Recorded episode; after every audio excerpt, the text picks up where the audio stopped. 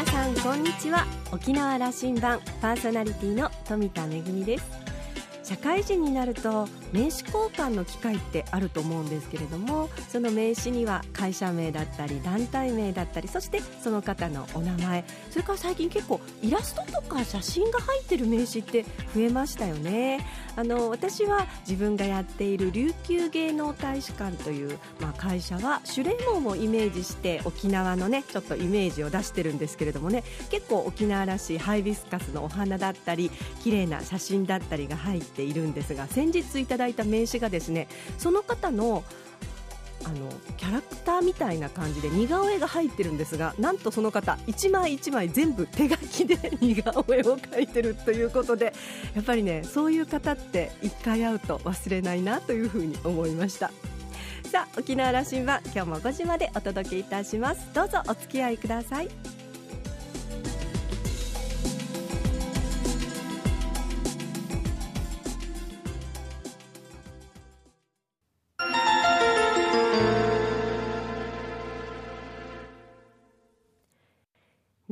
港のどこかにあると噂のコーラルラウンジ。今週は株式会社ノイズバリュー社取締役コンサルティングディレクターの青木源さんとラウンジ常連客で沖縄大学地域研究所特別研究員の島田克也さんのおしゃべりです。青木さんは1976年生まれ東京都のご出身です。駿河大学卒業後東京でコンサルティング会社勤務を経て沖縄に移住しました。2003年に株式会社沖縄県物産公社に入社。およそ10年間にわたって沖縄県産品の商品企画や生産体制のサポートトータルマーケティングに取り組みます。2013年に株式会社ノイズバリュー社に転職。企業地域商品のブランディングコンサルティングを手掛けています。青木さんの仕事を簡単に説明すると沖縄という価値を見出しプロデュースする仕事とも言えます。とにかく現場主義の青木さん沖縄発の価値を日々発掘して県内外を飛び回っている青木さんの目に映る沖縄の魅力可能性を語ってもらいました。今週はその後編をお届けいたします。どうぞ。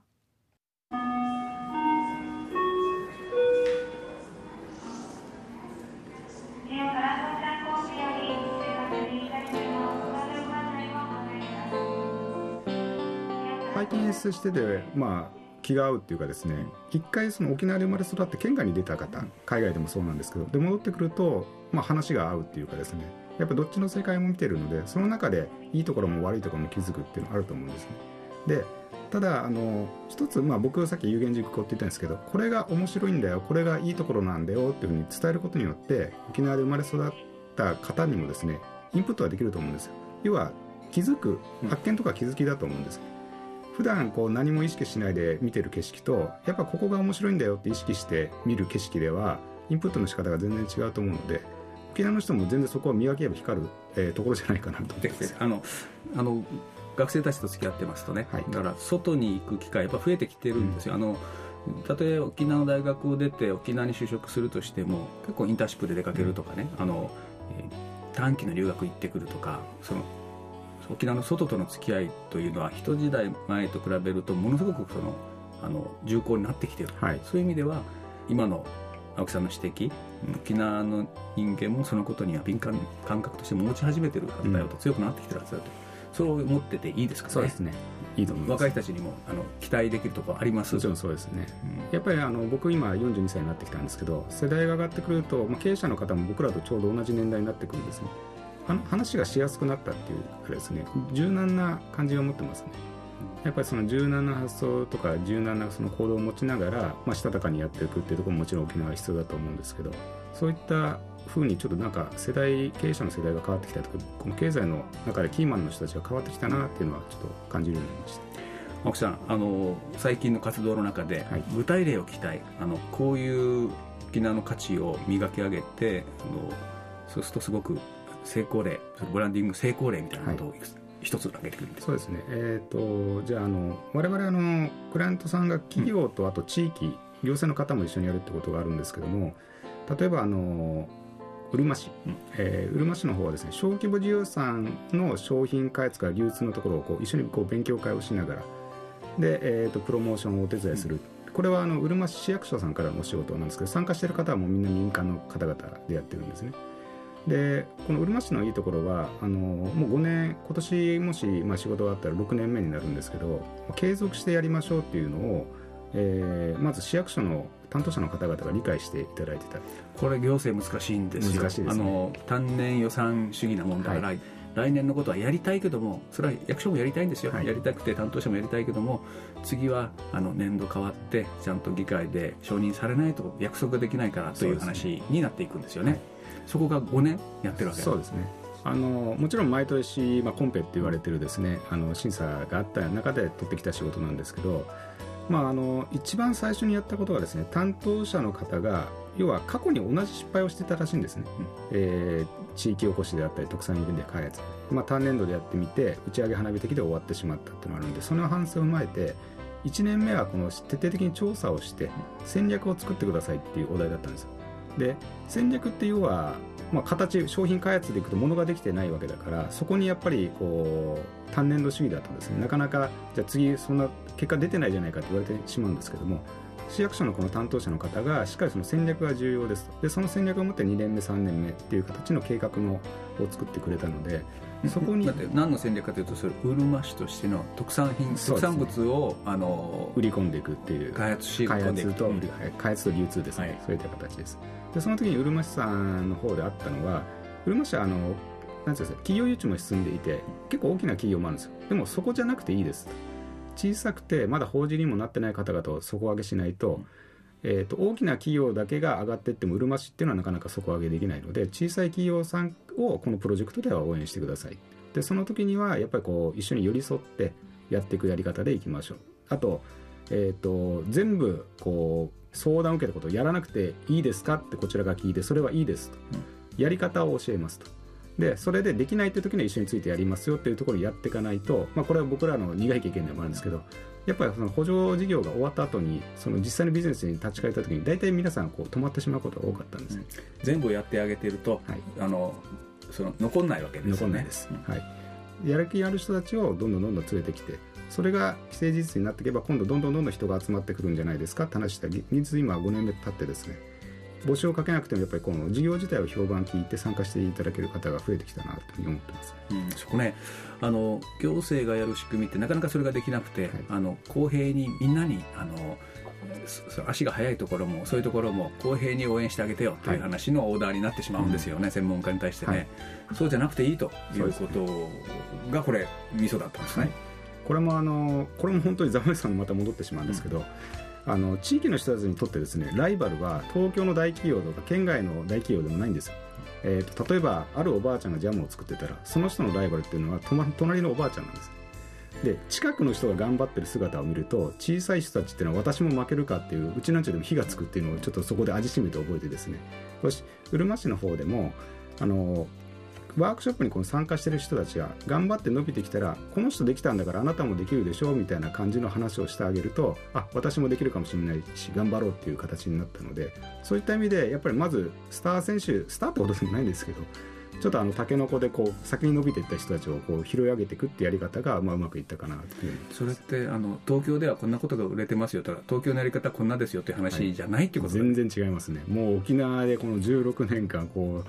現場を歩き回っていろいろ体験して血は流してないですけど涙と汗をかいた上での経験であこれだっていう感じになりましたけど。あ見えてきた、はい、見えてきましたか。あのうるま市面白いとこですよね。そうですね。今一番元気がありますよね、はい、あのでそこの海中道路の先も、はい、だからだからこれやっぱマーケットが分かっててね、うん、観光客が行くようになってるんですよね、はいそうなってますでしょ？やっぱそこも何ていうんですかね確実的な沖縄ではなくて今までやっぱ西海岸が観光地で時代だったんですけど逆にリピーターになればなるほど人がいない沖縄に行ってみたいっていうのもあるかもしれないですそれがね伝わるというメディアがこれまたすごく発展しちゃったので、はい。うん、あのだからマスメディアに流れてないところにも人がいるっていうことをそうです、ね、これはね15年前なかったですよね、はいやっぱり今その観光のテーマでもあると思うんですけどいかにその人の流れを分散化させるかっていうのは沖縄県内で重要な問題だと思うんですね。そういった意味でも今まで本当埋もれてたところに人がちょっと流れ出すっていうのはいいこう血液の循環じゃないですけど血液も多分体のいろんなところに行き渡らないと健康じゃないじゃないですか。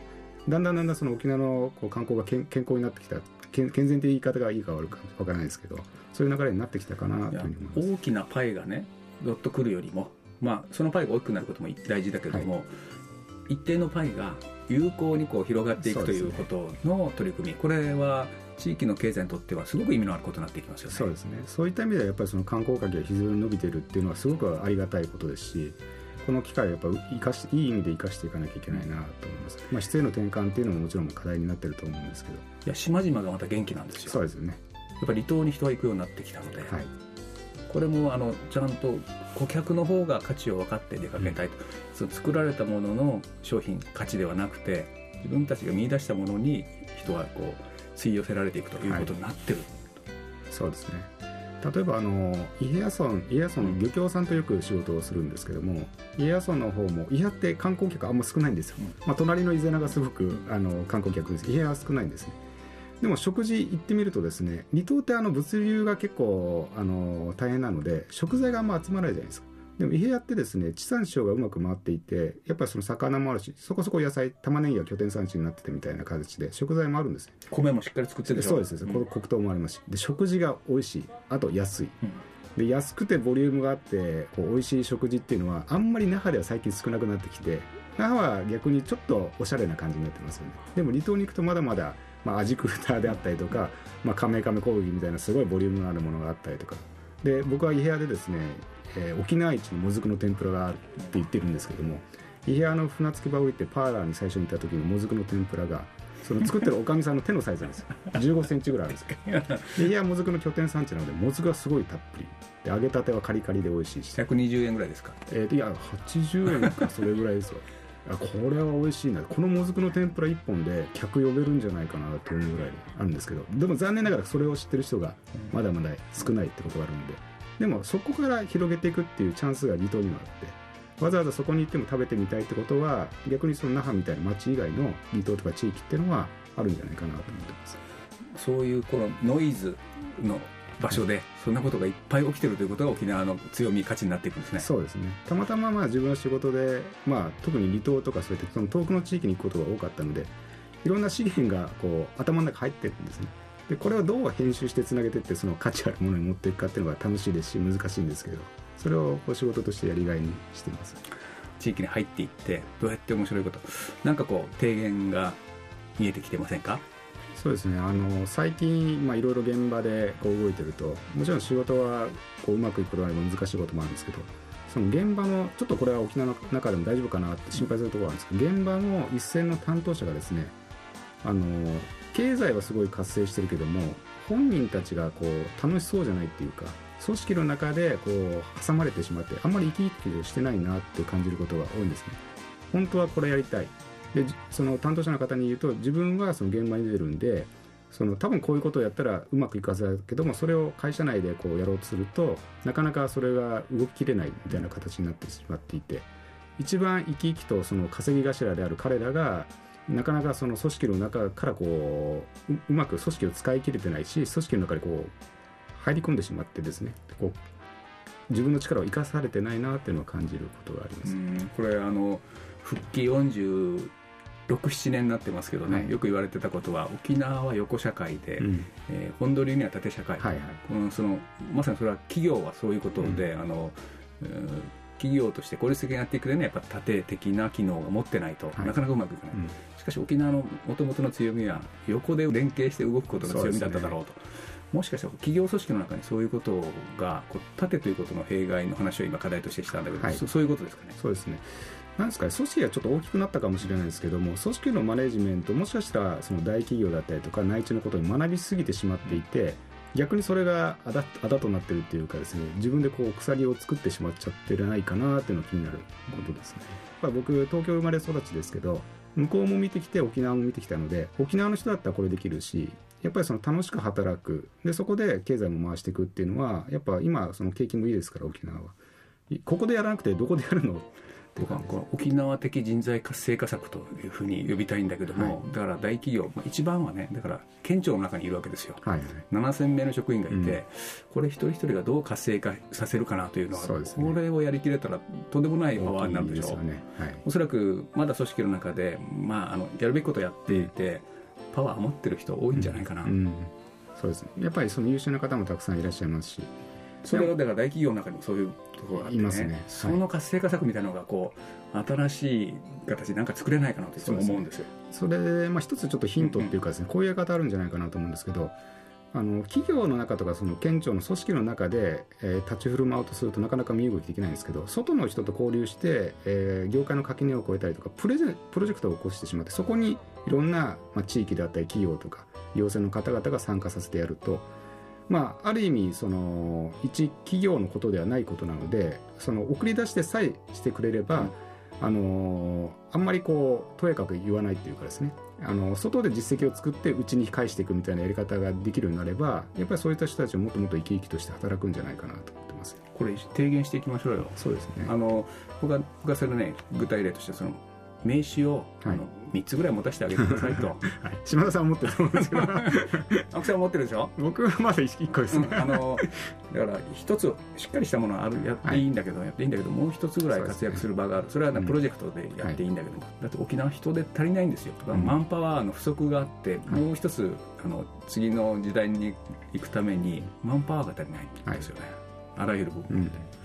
れそうやってあのそれ人口を増やすなんてことで簡単にできないわけだから、はい、一人一人のパワーをアップさせる方法、うん、これをこれひねり出さんといかんじゃないですかね。そうですね。はい。まあ、沖縄がこう発明できると思ってるんですけどね。うん、やっぱりその日本の中でもちょっと気質も違いますし文化も違うっていうところをうまく生かしてそこが逆にその日本を救うってちょっと言い過ぎかもしれないですけど僕はそれできると思うんですね。日本人の新しい働き方ってひょっとしたら沖縄からできるかもしれませんしなんせあの創業率も日本一高くて廃業率も日本一多い島って言われてるんですけどそのスピリットってすごく逆に生かすべきじゃないですか。日本の他の都道府県ができないことを沖縄からやってみるとすごい通過だなと思うんですけどね。政府が言ってる働き方改革を沖縄流に最低限してみましょうか。そうですね。やってみたいですね。ちょっと一緒にじゃあこれあの政策書書いてみましょう。やりましょう。今日はありがとうございました。はいありがとうございます先週今週といろんなことをお話ししていただきましたけれどもね。あの結びは働き方改革のお話まで話が及びましたけれども。まあ島田さんのようにあのいろんな団体とか あのいろんな委員会とかでたくさん名刺を持ってらっしゃる方結構沖縄には多いのではないでしょうか。マンパワーが不足している沖縄ではやっぱりあの一人一人の力をつけていくとそしてあの何役もやっていくことも大切なんじゃないかなというお話でしたが青木さんはまあこの沖縄で、えー、血は流してないけれども涙と汗はたくさん流してきたという、まあ、そのぐらいのあの現場主義の実感があるんだと思いますけれどもそこで培ってきたノウハウを、えー、ぜひまたこれからも生かしていただきたいなと思います、えー、2週にわたってのお話を終えて島田さんはえ、新たな沖縄の魅力を発掘し続ける力が問われている、え、時代に入ってきている中で青木さんがおっしゃるように働く人たちが能力をしっかり発揮できる仕組みづくりとても大切な提言をされたと思います。沖縄版の働き方改革を提言していきましょうというお話でした。今週のコーラルラウンジは株式会社ノイズバリュー社取締役コンサルティングディレクターの青木源さんとラウンジ常連客で沖縄大学地域研究所特別研究員の島田克也さんのおしゃべりでした。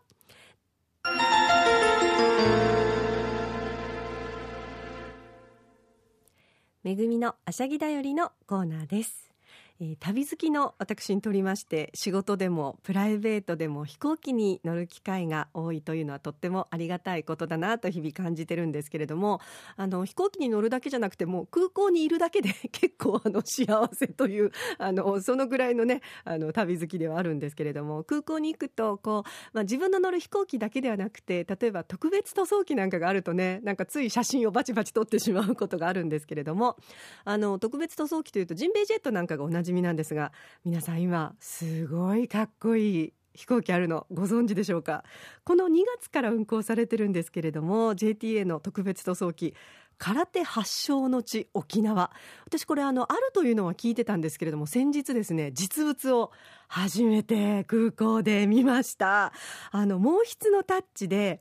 空手発祥の地沖縄と毛筆で書かれていてその下に英語で沖縄 The Birthplace of 空手発祥の地というのが書かれてるんですけれどもあのこれはですね空手発祥の地沖縄の広報事業の一環として実施されてるんですけれども、まあ、2020年には東京オリンピック追加競技ということで空手競技も採択されてますしその発祥の地が沖縄であるということを、まあ、内外に PR して空手の振興発展とそして、まああのね、東京のオリンピックに向けた、まあ、皆さんの応援の、ね、情勢も図るということで、えー、ぜひ皆さん空港に行く機会がありましたら、えー、この飛行機ぜひ見ていただきたいなと思います。私はちなみにですねその旅の時はですね行きはその、えー、自分の乗る飛行機の隣がこの空手の特別塗装機でそしてですね沖縄に帰ってくる時の便がですねジンベエジェットだったんですよ。で機内ではあのジンベエジェットの可愛いキャラクターがあるドリンクサービスのねカップもあってとっても楽しい旅を送ることができました。めぐみのあしゃぎだよりのコーナーでした。ラ